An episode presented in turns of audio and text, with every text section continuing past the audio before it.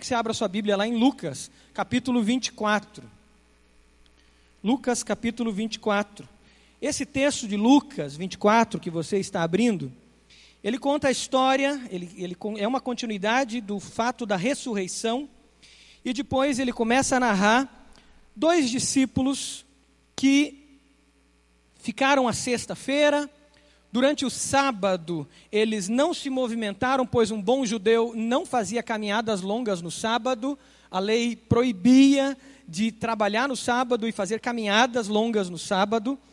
E esses dois discípulos, tristes, amargurados, desiludidos, eles começam a descer de Jerusalém para Emaús. Uma caminhada de 12 quilômetros que na verdade seria a caminhada mais longa da vida deles. Você já fez uma caminhada assim? Um retorno para casa assim, cansado, desanimado, uma situação triste, uma notícia triste que de repente te jogou para baixo.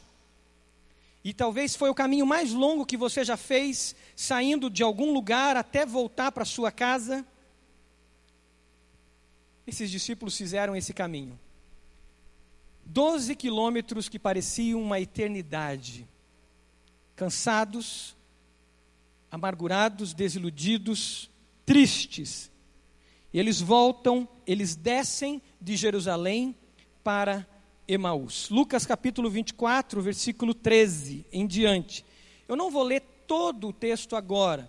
Nós vamos lendo à medida que eu for explanando a palavra, eu vou lendo com os irmãos. Então fique com a sua Bíblia aberta Pegue aí na frente é, um lápis para você anotar aquilo que o Espírito Santo trouxer para você, fizer saltar aos seus olhos, de textos da palavra, e também tem um esboço no meio do boletim que você pode usar.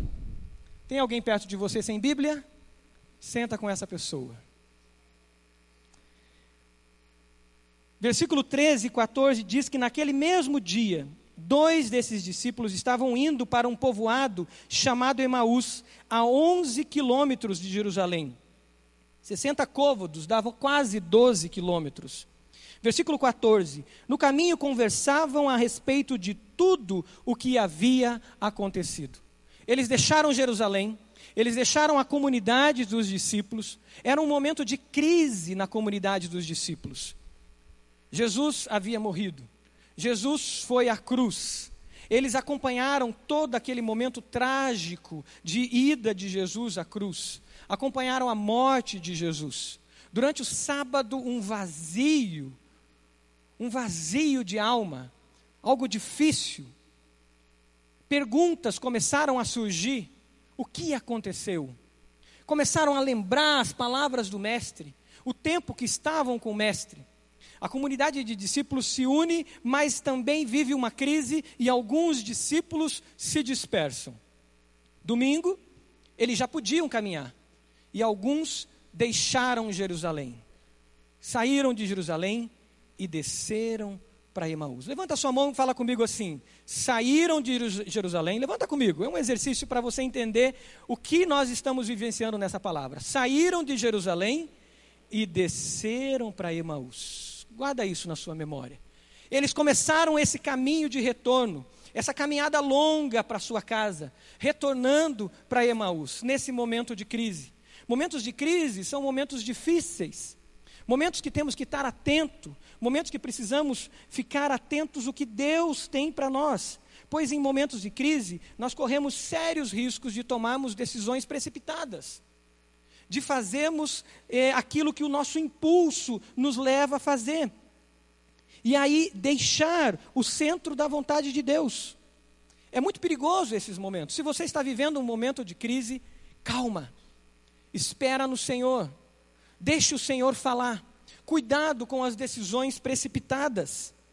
Eles fizeram isso eles se precipitaram e assim que puderam fazer a sua caminhada, assim que foram liberados das suas ainda prisões religiosas do judaísmo, eles desceram para Emaús. Emaús é uma cidade pequena, um povoado pequeno, aonde tinha águas termais. Era um lugar de descanso, um lugar de aconchego, um lugar de retiro, um lugar aonde você também podia fugir das demandas, dos desafios que a vida traz. Mas na crise não é hora de decisões precipitadas, é hora de aprender a esperar. Na crise, nos momentos difíceis, nos momentos de recomeços, nós precisamos estar atento à vontade de Deus e nós precisamos da comunhão com a igreja do Senhor Jesus. Nós precisamos estar em unidade com o povo de Deus. Se queremos crescer em maturidade ou com maturidade e ter um recomeço com maturidade, nós precisamos da comunhão com os nossos irmãos e não da solidão. Não é momento para isolamento. Não é momento para ficar sozinho, isolado. Não é momento para fuga. É momento para comunhão. É claro que nós podemos e devemos ter momentos de solitude, mas solitude é diferente de solidão. Jesus nos ensinou a ter momentos de solitude. Quando ele se retirava, a oração do Pai Nosso nos ensina a um momento de solitude. Ele diz: busque, feche o seu quarto, feche-se ali dentro e busque em secreto ao seu Pai que te vê em secreto. Um momento de solitude, um momento a sós com Deus. Mas nunca Jesus nos ensinou a vivermos na solidão. Jesus nos ensina quando ele vai para o deserto, os grandes homens e mulheres de Deus nos ensinam quando eles têm esse tempo de solitude, mas nunca nós vemos nós sendo ensinado pela palavra a vivermos na solidão. O nosso Deus é um Deus comunitário. Cremos em Deus que é Trindade, que é Pai, Filho e Espírito Santo, uma perfeita harmonia de comunhão. E Deus se revela assim, buscando relacionamento, buscando vir ao nosso encontro. Toda a história da palavra de Deus é uma revelação de Deus que vem ao encontro, ao nosso encontro. De Gênesis até a volta de Jesus, quando viveremos num novo céu e uma nova terra, em comunhão com Deus e com os nossos irmãos. Deus, quando cria o ser humano, ele olha para o homem e ele viu que o homem estava só. E, e a palavra diz que não é bom que o homem esteja só. Caminhos de solidão são caminhos que nos levam ainda mais à derrocada, nos levam ainda mais a descer ainda mais. Não podemos fugir. Precisamos da comunhão da Jerusalém, precisamos da comunhão do povo de Deus, da comunidade dos discípulos de Jesus. Se queremos crescer e recomeçar com maturidade na nossa vida, num momento de crise, ou numa decisão que precisamos tomar, precisamos estar perto, próximo dos nossos irmãos. Mas mesmo quando nos afastamos, mesmo quando deixamos o caminho que é Jesus, mesmo quando nos desviamos desse caminho, e você pode estar nessa manhã numa situação dessa, de alguém que já esteve próximo de Jesus, alguém que já caminhou com a comunidade dos discípulos de Jesus, mas de repente você se desviou num momento de crise, num momento de dor, num momento de amargura, num momento de machucado, talvez machucado por pessoas, talvez ofendido por pessoas, talvez por circunstâncias e talvez pelas próprias ilusões da vida que nos atraem e nos leva e nos faz descer as Emaús nos seus prazeres e seus falsos aconchegos, e a gente se prende a eles e se desvia do caminho. Talvez você está numa situação como essa, mas Jesus sempre se aproxima daqueles que estão longe dele. Jesus nunca os abandona. Olha o versículo 15 e 16, e você pode ir sublinhando na sua Bíblia. O versículo 15 e 16 do capítulo 24 diz: Enquanto conversavam e discutiam, o próprio Jesus se aproximou deles e começou a caminhar com eles. Mas os olhos deles foram impedidos de reconhecê-lo. Jesus, ressurreto, Jesus que já havia ressuscitado, Agora Jesus vai ao encontro. Jesus nos ensina o primeiro verbo da visão discipular, da vida discipular, que a gente fala tanto aqui em nossa igreja: alcançar. Jesus vai alcançar esses discípulos e ele se aproxima deles. Jesus não os abandona, assim como Jesus não abandonou você. Assim como nos momentos que eu me afastei do Senhor, Jesus nunca me abandonou. E Ele sempre estava me dando uma oportunidade. Seja através de uma pessoa que vinha e trazia uma palavra, seja através de um culto que às vezes eu, eu estava presente e Jesus dizia: Eu estou aqui e é a hora de se arrepender e voltar aos meus caminhos.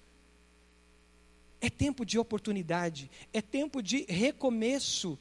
E você está nessa manhã aqui porque Jesus te dá mais uma oportunidade para recomeçar. E ele se aproxima de você. E ele se aproximou desses discípulos para alcançá-los. E ali ele começa uma caminhada próximo deles, tentando entender o que estava acontecendo. Devagarzinho se aproximando, dando a oportunidade e o direito de ser ouvido antes de se intrometer naquela conversa. Jesus vai chegando próximo deles, aproximou-se deles. Um recomeço com maturidade acontece em permitir essa aproximação de Jesus, acontece quando nós nos aproximamos também daqueles que estão longe de Jesus. Um recomeço com maturidade implica em proximidade. Jesus nos ensina aqui algo muito importante numa caminhada discipular, que é antes dele se intrometer e ele dar de dedo naqueles discípulos que abandonaram os outros em Jerusalém, correndo riscos em Jerusalém, Jesus aproximou-se deles. Uma lição para nós, como discípulos de Jesus. Ele se aproxima, ele começa a caminhar junto com eles.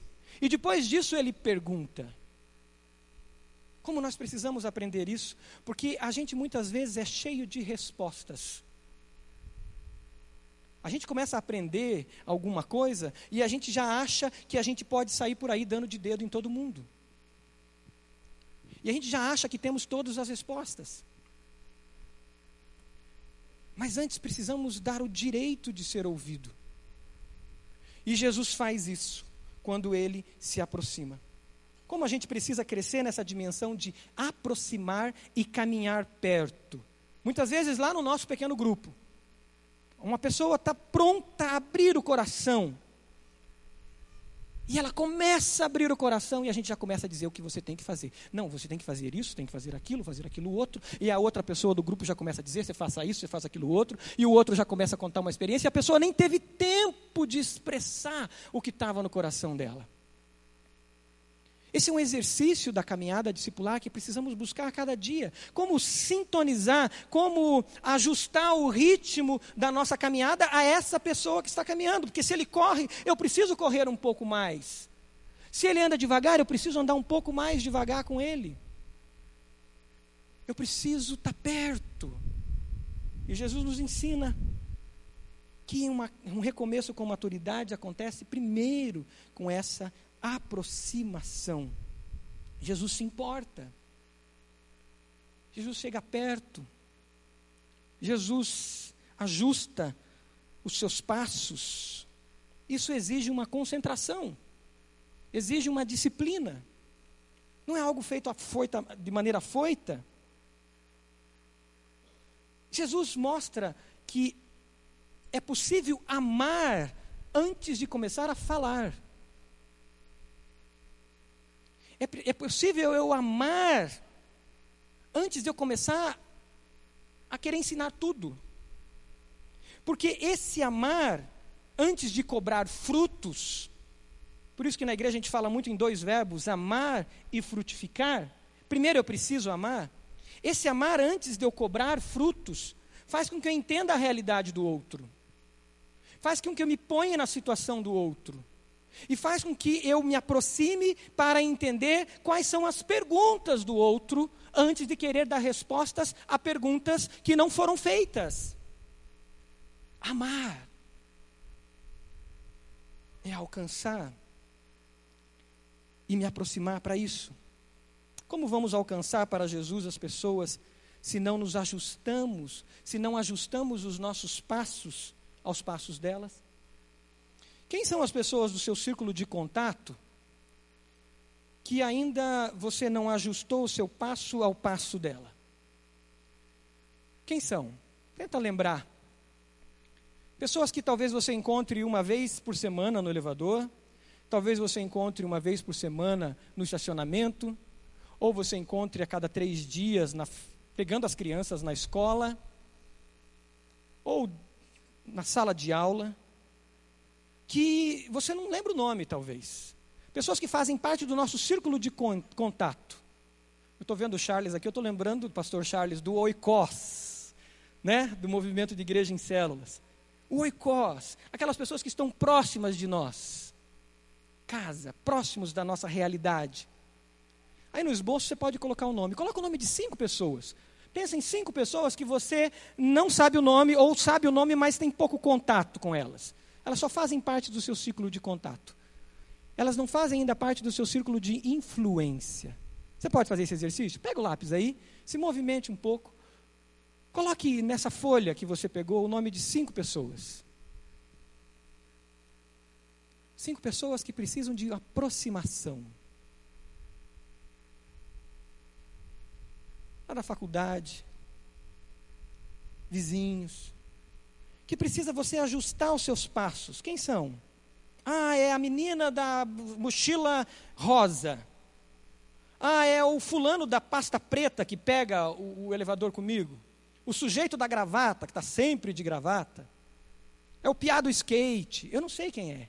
Mas coloque essa, essa indicação de quem seria para você poder chegar perto e perguntar o nome, e começar a caminhar mais perto, conhecer o estilo de vida, e começar a se aproximar para ser bênção. Sabe por que é necessário isso? Jesus vai nos ensinar no versículo 17. Versículo 17 diz: E lhes perguntou. Depois de ter caminhado próximo, depois de ter se aproximado, o versículo 17 diz: E lhes perguntou: Sobre o que vocês estão discutindo enquanto caminham? Uma tradução mais literal ainda diz: Por que vocês discutem enquanto caminham e estão tristes? É só depois da gente ter esse direito de perguntar, de caminhar junto, a gente pode fazer uma pergunta. E uma pergunta tão, tão clara, porque um recomeço com maturidade acontece quando a gente se dispõe a desenvolver uma escuta ativa. Não simplesmente escutar passivamente. Jesus estava ali, Jesus já estava caminhando com eles, mas ainda era uma escuta passiva. E é necessário começar por uma escuta passiva. Mas chegou um momento que Jesus eh, ajustou tudo e diz: Explica, por que vocês estão assim tão tristes?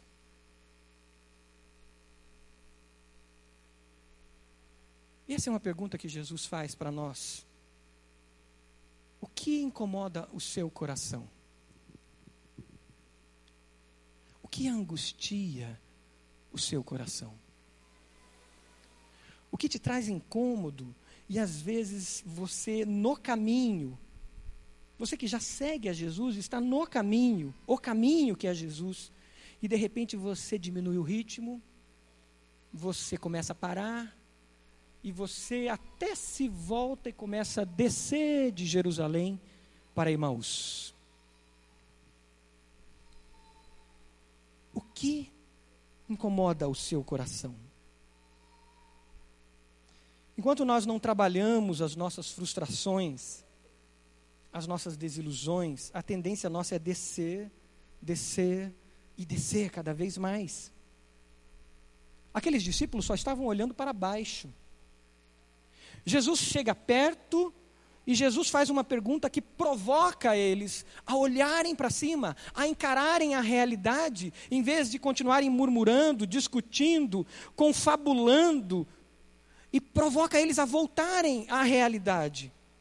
Uma pergunta muito objetiva, muito clara. Muitas vezes nós fugimos dessas perguntas. Muitas vezes nós temos medo de fazer essas perguntas lá no nosso pequeno grupo. Porque nós sabemos talvez a resposta que virá, e nós sabemos das implicações da resposta, pois nós vamos ter que sair do nível da superficialidade de um relacionamento, que eu chamo de um relacionamento é, puramente de contato para um relacionamento discipular. É nessas circunstâncias que acontece aquilo que a gente sofre quando ouve de alguém que caminha com você durante meses num pequeno grupo. está do seu lado, talvez no trabalho, durante meses, anos. E de repente aquela pessoa chega para você e diz assim: Estou me separando. Você fala: Como? Você está se separando? Você nunca me falou nada. E talvez o que fica no ar é, mas você nunca perguntou. Você nunca perguntou como que eu estava no meu relacionamento. Você nunca, você viu. Nós percebemos. Mas nunca fizemos a pergunta certa. Para que aquele relacionamento entrasse num nível que eu chamo de nível discipular. E aqui Jesus começa um nível discipular com eles.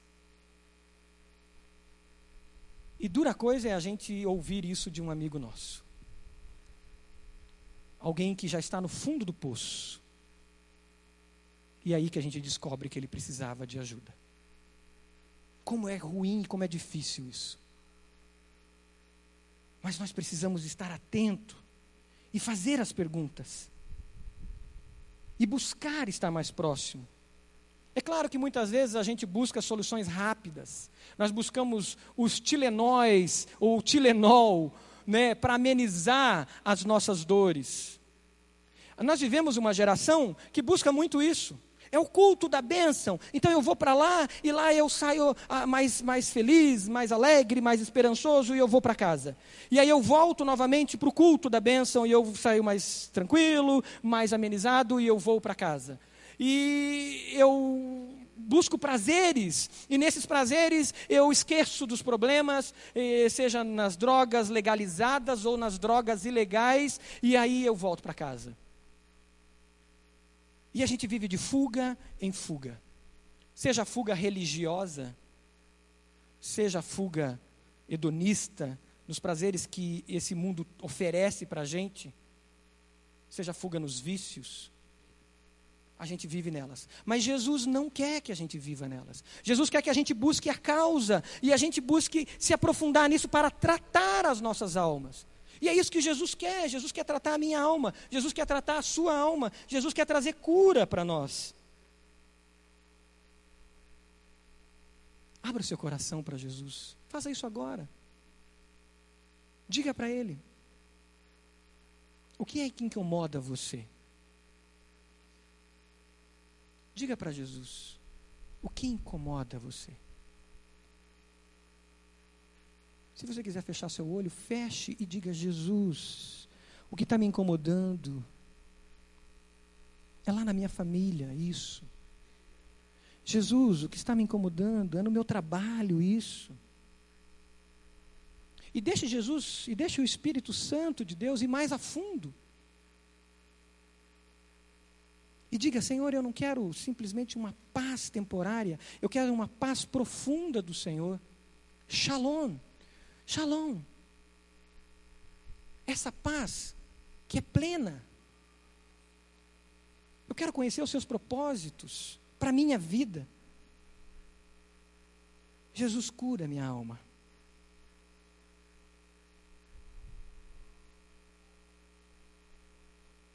Essa pedagogia, essa didática amorosa de Jesus deu certo para eles ali naquela hora, porque eles abriram o coração deles e eles começaram a colocar para fora o que tinha acontecido.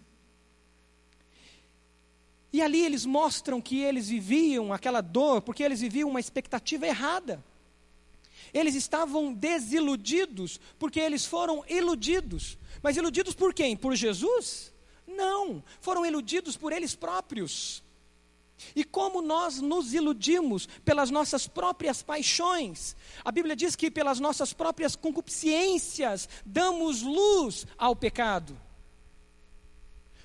Por isso é tão importante caminhar junto, por isso é importante ouvir o outro, por isso é tão importante deixar que as pessoas façam as perguntas certas, por isso é tão importante estar na palavra de Deus, estar em solitude com Jesus, em intimidade com o Senhor, para que Ele traga revelação de quais são as nossas próprias concupiscências que tomam a nossa alma e faz nos iludir e vivermos de ilusões. E quem vive de ilusões sempre cairá em desilusões. A expectativa deles era de um Messias político, um guerreiro, que ia tomar aquele ambiente, que ia tirar o povo da opressão de Roma, que ia estabelecer um novo, um novo reinado, um novo império, e ia oprimir aqueles que oprimiam antes, ia vingar o povo. A expectativa deles, na verdade, era fruto dos chavões, era fruto dos clichês que eram lançados naquela própria sociedade. E eles estavam se alimentando desses clichês. Eles estavam se alimentando desses, chamaríamos hoje, chavões gospel. Que a gente tanto vê no Facebook. Que a gente tanto se alimenta em pregações e pregações, às vezes, no Facebook, que não sabemos a fonte.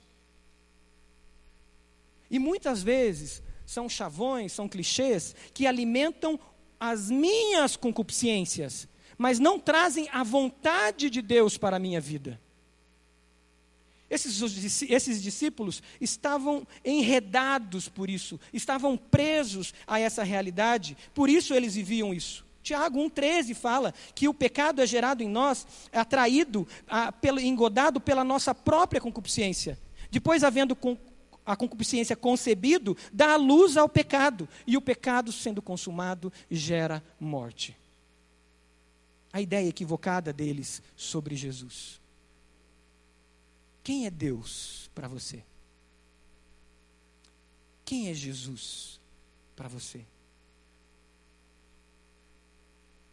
Sofremos muitas vezes porque esperamos certas coisas que Jesus nunca prometeu. Esperamos certas coisas que Deus nunca prometeu.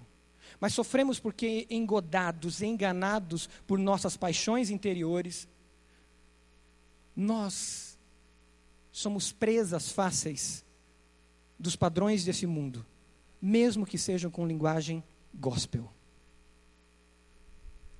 Por isso nós precisamos nos voltar para a palavra de Deus. Por isso nós precisamos nos dobrar à palavra de Deus. Por isso nós precisamos da comunhão com os irmãos em Cristo para aprendermos juntos da palavra de Deus. Do contrário, seremos enganados. É claro também que existem feridas que nos levam para baixo, para Emaús, que são feridas causadas por um mundo mau. Eles falam isso nos versículos para frente, quando eles dizem sobre o que tinha acontecido. Versículo 19 e 18 em diante, é, um deles, chamado Cleopas, perguntou para Jesus: Você é o único forasteiro, visitante em Jerusalém, que não sabe das coisas que ali aconteceram nesses dias? Aí Jesus, fala mais. Olha a escutativa de Jesus. Conta mais. O que de fato aconteceu?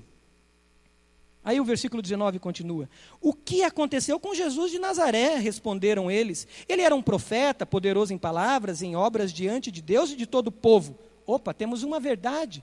Jesus de fato era um profeta, mas muito mais que um profeta. Versículo 20: Os chefes dos sacerdotes e nossas autoridades o entregaram para ser condenado à morte e o crucificaram a dor da maldade humana. Nós sempre sofreremos elas. Jesus disse que nesse mundo teríamos aflições. E Jesus disse: Eu venci o mundo e vocês vencerão também. Agora a questão é como nós lidamos com a maldade sobre nós. A maldade do chefe que nos faz pressão moral, a maldade do empregado que manipula e manipula a empresa e os demais funcionários e também faz pressão sobre os seus chefes, a maldade dos políticos, da corrupção, a maldade das pessoas que fofocam, que manipulam, que jogam um contra o outro, a maldade daqueles que ofendem, que abandonam suas famílias por uma uma paixão qualquer que aparece, a maldade está presente nesse mundo. Mas Jesus venceu e nós podemos vencer, amém? Só precisamos estar com Ele. Não dá para fugir para Emaús, não dá para ir para as termas de Emaús, não dá para ir para o aconchego e a fuga. Eu preciso estar em Jerusalém, eu preciso subir a Jerusalém, eu preciso estar lá, porque é lá em Jerusalém que vai acontecer o quê? Que é fundamental para a igreja de Jesus, você que é aluno do CFI, você que é aluno da escola bíblica. O que aconteceria em Jerusalém? Que seria um marco fundamental para a igreja, para que a igreja avançasse. O que? O Espírito Santo. Você pode repetir comigo? O Espírito Santo. O Espírito Santo ia descer, Jesus pediria a partir dali para que eles ficassem em Jerusalém, permaneçam em Jerusalém, pois recebereis do céu poder para serem minhas testemunhas, tanto em Jerusalém, Judéia, Samaria e até os confins da terra. Jesus já havia avisado eles antes de sua morte que ele não os deixaria órfãos. Jesus tem falado isso para você. Jesus está com você. E Jesus diz antes da morte dele: Não vos deixarei órfão, mas eu enviarei a vocês o Espírito Santo. E ele vos guiará o quê? A toda a verdade. E mais, o Espírito Santo, Jesus disse a eles antes de Jesus ir à cruz: O Espírito Santo vos fará lembrar todas as coisas que vos tenho dito. Aleluia! Você tem o Espírito Santo na sua vida? Você entregou a sua vida a Jesus? Se você se rendeu a Jesus, você tem o Espírito Santo? Diga amém bem forte. Amém. Nós não podemos descer para Emaús, nós precisamos estar nos lugares altos, porque é nos lugares altos e com a comunidade de fé, com a igreja do Senhor Jesus, que seremos cada dia mais cheios do Espírito Santo, para a glória de Deus se manifestar, para a glória de Deus se expandir. Quando olhamos só para baixo, o que acontece é que a gente fica cego. O caminho de Emaús nos cega. Os caminhos dos prazeres desse mundo, da dedicação do nosso tempo, da fuga do nosso ministério, da fuga do nosso chamado de fazer discípulo, da fuga do que Deus nos colocou como propósito para os prazeres desse mundo, nos cegam. E vivemos uma vida amargurada, suplantada e cada vez mais engodada e enganada por prazeres. Olha o que acontece, versículos em diante do capítulo 24. Nós esperávamos que ele era que ia trazer a redenção de Israel. Tinha uma expectativa errada e hoje é o terceiro dia desde que tudo isso aconteceu. Olha o 22. Algumas das mulheres entre nós nos deram um susto hoje. Numa tradução mais literal ainda diz assim: de fato, de fato, algumas das mulheres nos deram um susto hoje. Foram de manhã bem cedo ao sepulcro e não acharam o corpo dele. Voltaram e nos contaram ter tido uma visão de anjos que disseram que ele está vivo. Existia um fato, mas eles estavam cegos pelas ideologias do seu tempo, pelos clichês religiosos de seu tempo. Estavam cegos pelas dores, pela murmuração, pois o coração deles ficou plantado na sexta-feira e não acompanhou o caminho da ressurreição. E assim que eles puderam, eles voltaram para casa. Eu quase achei que esses discípulos faziam parte do que chama-se hoje em dia de geração mimimi. Já viu falar? Da geração mimimi? É aquele sujeito que o chefe aperta um pouco mais, o cara pede a conta. É aquele sujeito que tem uma expectativa errada sobre si mesmo. Conhece essa geração? Ele acha que ele é o melhor. Ele acredita que ele nasceu para ser top, ser cabeça. Ele acredita que ele conhece tudo, que o chefe dele é um um senhor assim que já está muito quadrado. E aí apertou, ele pede a conta. E ele diz que vai abrir o negócio e vai ficar milionário. O pai falou alguma coisa, ele ameaça se matar. E uma geração mimimi, aonde a gente tem medo de tocar nela. Porque qualquer coisa espana. E as pessoas dizem: cuidado, não, ele vai espanar. Ó, oh, ela pode espanar. Não sei se eles eram da geração mimimi, mas eles foram muito precipitados na decisão deles. Eles deixaram de ficar com a comunidade de fé para ouvir o que o Espírito Santo tinha para eles.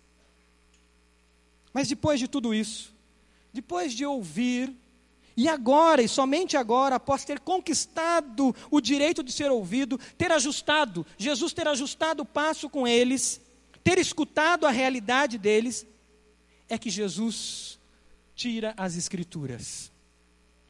E Jesus começa a falar com eles. E o que Jesus disse? Nécios, tardios em escutar, tardios em entender Como vocês demoram a crer, isso é o versículo 25 que eu estou lendo. Como demoram a crer em tudo que os profetas disseram? Não deveria o Cristo sofrer estas coisas para entrar na sua glória? E começando por Moisés e todos os profetas, Jesus explicou-lhes o que constava a respeito dele nas Escrituras. Um recomeço com maturidade. Se queremos levar alguém a um recomeço com maturidade, se queremos ter um recomeço com maturidade, fugir do caminho da desilusão e ir para o caminho da verdade e da vida, que é Jesus, nós precisamos das Escrituras. A palavra de Deus. Agora, essa palavra que Jesus mostrou pela vida primeiro, que Jesus mostrou pela sua gentileza, pela sua preocupação, pela sua compaixão. Agora, essa palavra que ficou encarnada se torna palavra proferida, palavra profética. A fé vem pelo e o ouvir da. Então repita comigo bem alto. A fé vem pelo ouvir e o ouvir da palavra de Deus. Não dá para você continuar caminhando com aquela pessoa sem falar a palavra de Deus para ela. Você vai caminhar 20 anos com a pessoa e talvez no último dia, se assim fosse, você vai se encontrar com ela e ela vai dizer: Cara, você andou comigo 20 anos e nunca me disse que isso iria acontecer? E nunca me perguntou as perguntas corretas? A gente é fácil cair em pêndulos que vão de um lado para o outro. Não querendo ser um chato, a gente nunca fala a palavra de Deus. E sabe o que acontece? Por não falarmos a palavra de Deus, a gente nem busca aprender a palavra de Deus. Porque se eu não tenho o que falar, por que, que eu vou aprender? Por que, que eu vou para a escola bíblica? Por que, que eu venho fazer CFI? Mas quando a gente entende que nós temos por, temos por missão proclamar a palavra, vivê-la, nos aproximando, caminhando, abençoando vidas, amando, mas eu preciso proclamá-la, eu preciso aprendê-la. E agora Jesus começa, traz a palavra dele. Jesus mostra que muitos são desiludidos porque vivem na superficialidade da palavra. Muitos estão desiludidos pois se alimentaram de clichês gospel e não da palavra de Deus. São escravos desses clichês, mas não da profundidade na palavra. Vivem a esperar de Deus aquilo que Deus não prometeu. E agora Jesus começa a mostrar a palavra dele, as escrituras sagradas. Jesus revela que não dá para viver de sentimentalismo. Nós vivemos uma época onde o sentimentalismo é muito forte. Onde as pessoas dizem, campeão, siga o seu coração. Se você está nessa, está em paz, siga o seu coração. É o mundo que a gente vive hoje. Mas é isso. Jesus mostra que não dá para seguir o coração, até porque a palavra de Deus diz que enganoso é o coração do homem. E não dá nem para eu criar uma versão gospel disso, do tipo, se, está, se, se, se você está em paz, faça.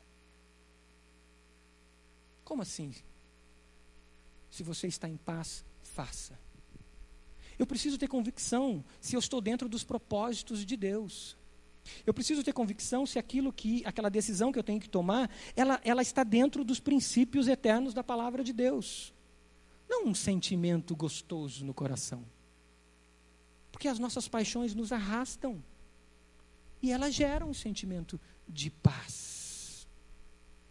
A verdadeira paz só é completa quando eu realmente estou alinhado à vontade de Deus. E a vontade de Deus é revelada plenamente pela Sua palavra, na Bíblia Sagrada. Hoje em dia a gente ouve as pessoas dizendo: sente vontade de fazer isso? Faz. Essa vontade está se repetindo? Então faça. Se esse desejo se repete, faça. Então nós estamos nos tornando aquilo que nós sentimos.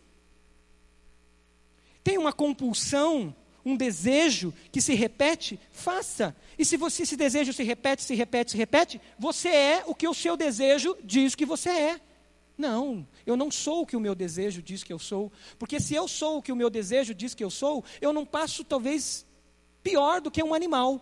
Porque um animal não tem racionalidade. E Deus me deu racionalidade. Deus me foi, eu fui criado à imagem e semelhança de Deus, e se tenho racionalidade, eu posso questionar os meus desejos. Não dá para viver de sentimentalismo. Eu preciso da verdade eterna da palavra de Deus. Você tem se alimentado da palavra? Semana que vem já começam os preparativos para a gente começar o CFI, nosso Centro de Formação Integral na Palavra. Você já se inscreveu? Você já arregaçou as mangas e disse: Senhor, eu estou lutando contra desejos, eu estou lutando porque eu ainda não tenho sabedoria, estou pecando muitas vezes por ignorância, estou indo para Emaús muitas vezes por ignorância, mas eu arregaço as minhas mangas, eu quero estar em comunhão com os discípulos em Jerusalém, não lá embaixo em Emaús, mas aqui em Jerusalém. Então, Senhor, eu me dedico à tua palavra, eu quero buscar mais da tua palavra, arregaçando as mangas buscando conhecer a palavra de Deus. Talvez vindo para o Celebrando a Restauração, aqui na segunda-feira, onde a gente vê tantas pessoas que estão lutando contra paixões, contra a ira, talvez alguma outra situação que aprisiona, e estão aqui às segundas-feiras, na comunhão, buscando a Jerusalém, e não em casa, talvez, numa pequena Emaús, na frente da sua televisão, ou uma nova série que surgiu no Netflix. Mas buscando vida na comunhão e na palavra de Deus. E isso tudo, essa presença de Jesus, essa, essa aproximação, esse zelo, esse cuidado e essa palavra proclamada faz com que aqueles homens, aqueles discípulos, olhem e digam para Jesus o seguinte: fica conosco. Como é bom a gente estar perto de alguém que de fato começa a se tornar amigo nosso. A gente quer essa pessoa na nossa casa. Fica conosco, Jesus diz para é, os discípulos dizem para eles.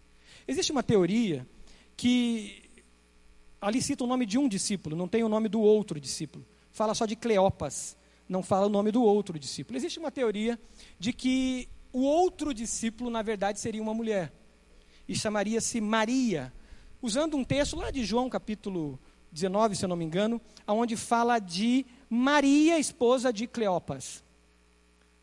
Independente, o texto, a Bíblia não deixa claro isso. Mas o que me traz a reflexão a partir também dessa teoria é que Jesus foi chamado para entrar naquela casa. Jesus foi chamado para entrar naquele lar. Jesus foi chamado para transformar aquela casa, que era uma casa de fuga, uma casa de refúgio, uma casa de solidão e não de solitude, mas de solidão, em casa de aconchego, em casa de acolhimento, em casa de comunhão, em casa de partilha, e nós vamos ver mais ao final, em casa de missão.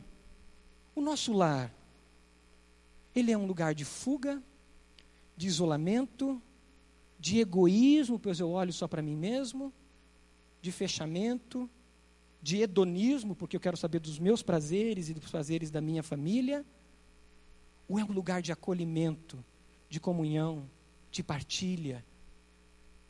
E é onde a missão se revela. Foi na comunhão à mesa que uma grande revelação acontece. Olha o versículo 28. Ao se aproximarem do povoado, Jesus faz que vai para frente e eles chamam Jesus para ficar com eles. Fique conosco, pois a noite já vem. E Jesus fica. A casa deles começa a ter agora um processo de transformação. E Jesus, agora ao ficar com eles, Jesus leva-os, ou eles levam Jesus à mesa. E nessa experiência de comunhão à mesa, a revelação começa a ficar cada vez mais clara.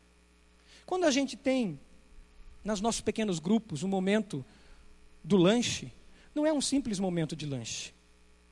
O que nós estamos fazendo naquele momento é repetindo a tradição cristã que desde os primeiros cristãos tinham comunhão à mesa. Essa semana, meditando nesse texto, eu resolvi, como líder de um pequeno grupo, mudar a postura na hora do lanche. E sempre lembrar, naquele momento do lanche, que nós estamos repetindo o que os nossos primeiros pais da igreja os primeiros discípulos faziam, que Jesus ensinou a fazer, comunhão à mesa. E eu decidi, como líder de um pequeno grupo, que eu vou fazer mais encontros na casa que, que couber, obviamente, todos à mesa, em volta da mesa. Não vou deixar a mesa, não. Vou fazer em volta da mesa. Pois era assim que os primeiros discípulos faziam. Sabe por que a gente tem um cafezinho aqui? Não é porque é uma coisa bacana. Não é por uma coisa legal. Porque essa é uma característica da igreja de Jesus: comunhão à mesa. Algumas igrejas mais antigas, mais tradicionais, se você tem caminhada cristã há mais de 30 anos, você vai lembrar que tinha uma mesa à frente da igreja, que lembrava a ceia de Jesus e que lembrava um valor cristão que é a comunhão à mesa. E essa mesa estava escrito assim, como que era que agora me apagou? Em memória de mim. Estava escrito aqui na ponta. Tem muita gente aí ó, que lembra. Comunhão à mesa. Quando você convidar alguém para ir tomar um café, para ir ali é, é, para um chá, e quem sabe a gente do futuro tem até uns, umas migalhas, alguma coisa para você, sabe o que é? Você está convidando ele para a comunhão à mesa. Porque nós não somos seres individualistas, nós somos seres relacionais e nós imitamos o nosso mestre. E é na comunhão à mesa que a revelação acontece. A Bíblia é capaz de fazer o nosso coração arder, a palavra de Deus faz o nosso coração arder, mas o abrir dos olhos acontece na experiência da comunidade, da celebração e da partilha. Pensa antes de assumir isso como clichê. A igreja de Jesus foi fundada para que gerasse em nós crescimento e revelação. Por isso não cabe a ideia dos desigrejados.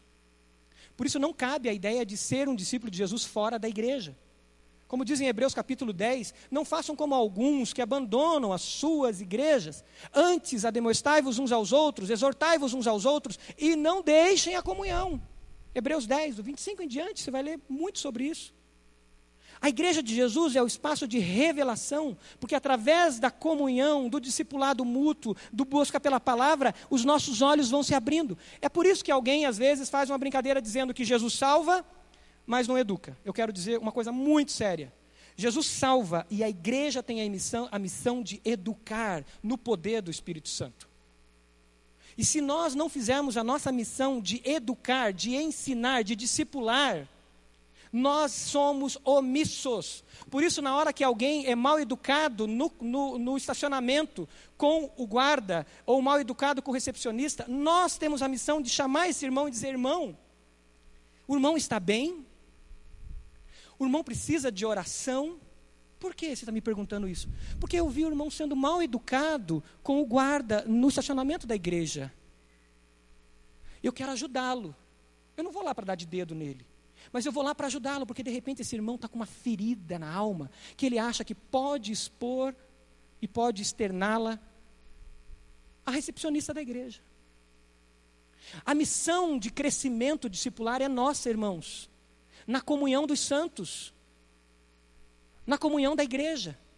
Nós não podemos ser omissos com isso.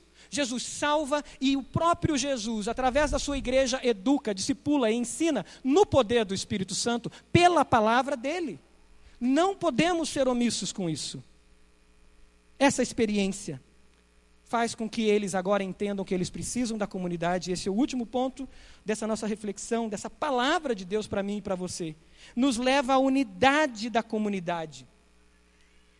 A experiência de estar perto de Jesus, da Sua palavra, não nos leva para nos afastarmos da comunidade de fé, mas nos leva para a unidade com a comunidade de discípulos. Nos leva naquele espaço, naquele lugar onde a igreja se formaria, onde o Espírito Santo desceria e eles receberiam poder para serem essas testemunhas até os confins da terra. Levados a missão. Esse é o nosso chamado. Os últimos versículos diz isso. Então os olhos deles foram abertos, versículo 31. Reconheceram Jesus na experiência à mesa. Perguntaram ao outro: nosso coração não estava ardendo? Levantaram-se e voltaram imediatamente para Jerusalém. Perderam medo. Porque eles voltaram no início da noite. Viajar à noite é muito perigoso. Naquela época era muito perigoso. A pé, caminhando. E eles perderam medo e voltaram para Jerusalém. Pois agora palavra, o coração deles estava cheio da verdade. E o poder da ressurreição foi manifestado na frente deles. E eles seguiram a missão. Deixaram de ter uma fé em Jesus para ter a própria fé de Jesus. Aquela fé em Jesus que espera o milagre, que espera a resposta, que espera o sucesso financeiro, que espera que dê certo essa ou aquele desafio que eu tenho estratégico na empresa, e se torna uma fé de Jesus. Essa fé de Jesus, que acontece no poder da ressurreição, é a mesma que o apóstolo Paulo diz em Filipenses capítulo 3, versículo 10. Quero conhecer a Cristo e o poder da sua ressurreição. Mas não fica aqui, para não ficar só um chavão gospel. Olha a continuidade do versículo. E participar em seus sofrimentos. Eu quero conhecer o poder da ressurreição. E quero participar com Cristo de seus sofrimentos. Sabe o que é isso? Discipulado. Isso é a morte do ego. Você pode fechar seus olhos?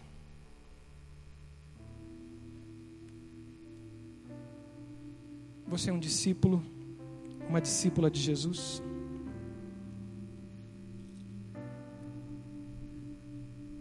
Essa é uma manhã de você acertar o seu relógio ao relógio de Deus. Você buscar viver a vida no poder da ressurreição de Jesus. Não ficar na sexta-feira, na notícia ruim, na murmuração, na desilusão, voltando para Emaús, na fuga do conforto, na fuga dos pequenos prazeres, nas fugas da vida. Mas você se posicionar como discípulo multiplicador, como discípulo que está pronto a produzir frutos, e se posicionar como discípulo que produz frutos, dizendo: Jesus, eu quero viver o poder, quero conhecer o poder da Sua ressurreição e viver o caminho do discípulo, que muitas vezes implica em sofrimento assim como o Senhor sofreu. Você está longe do teu chamado? Jesus está caminhando com você faz tempo. E o que Jesus está te dizendo é: fala, fala o que está acontecendo e volta para o caminho. Deixa de ser somente um frequentador. Você está machucado, machucada. As dores, da vida, do mundo que gera aflições, Jesus venceu. E você vai vencer.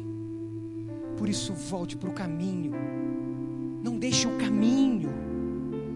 Pare de descer e de olhar só para baixo e olhe para Jesus. Olhe para Jesus. É tempo de voltar, voltar para casa, voltar para a comunhão tempo de estar na presença de Deus.